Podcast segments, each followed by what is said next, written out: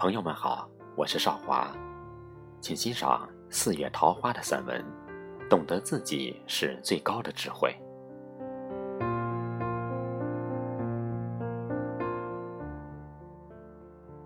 希腊人把懂得自己看成最高的智慧。如果说语言文学最美的不是思想，而是情感，那么一个人应该是有爱有恨的人，人生应该是波澜壮阔，人生才美。上天降大任于斯人也，必先苦其心志，劳其筋骨，饿其体肤。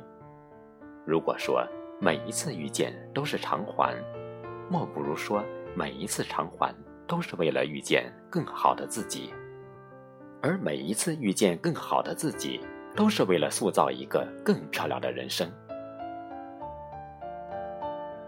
你的官职是党赋予的，你的财富是浮云，你的婚姻是经营来的，你的父母是你的责任，你的孩子是你的作品。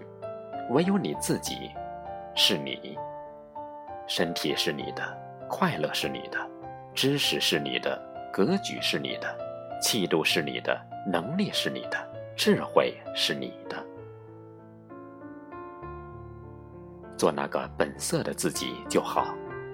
人生没那么复杂，不用包装与掩饰人心，很难测。所以，更加要坚守那个单纯的自己。大道至简，唯保留一份真性情，才可以活出一份率真与洒脱。丰富别人不如取悦自己。每个人离开你，都会把自己照顾的周全，唯有你自己需要自己照顾。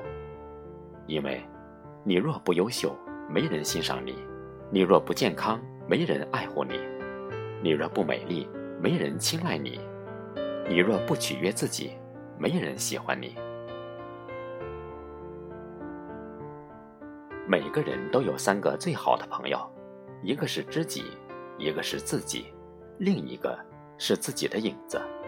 当你自己靠不住自己时，连影子都会离开你。所以，这个世界上不要指望别人，唯有丰盈、发展、强大自己，才会不辜负人生。修佛也好。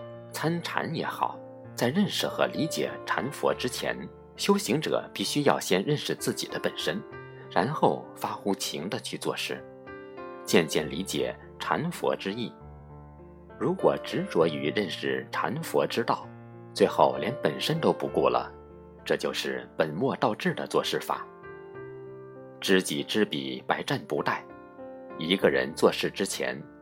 必须要理解自身所长，才能放手施为的去做事。如果只看到事物的好处，而忽略了自身能力，又怎么可能将事情做好呢？除了认识心外的世界，更要认识心内的世界。认识心内的世界，要认识我们的心。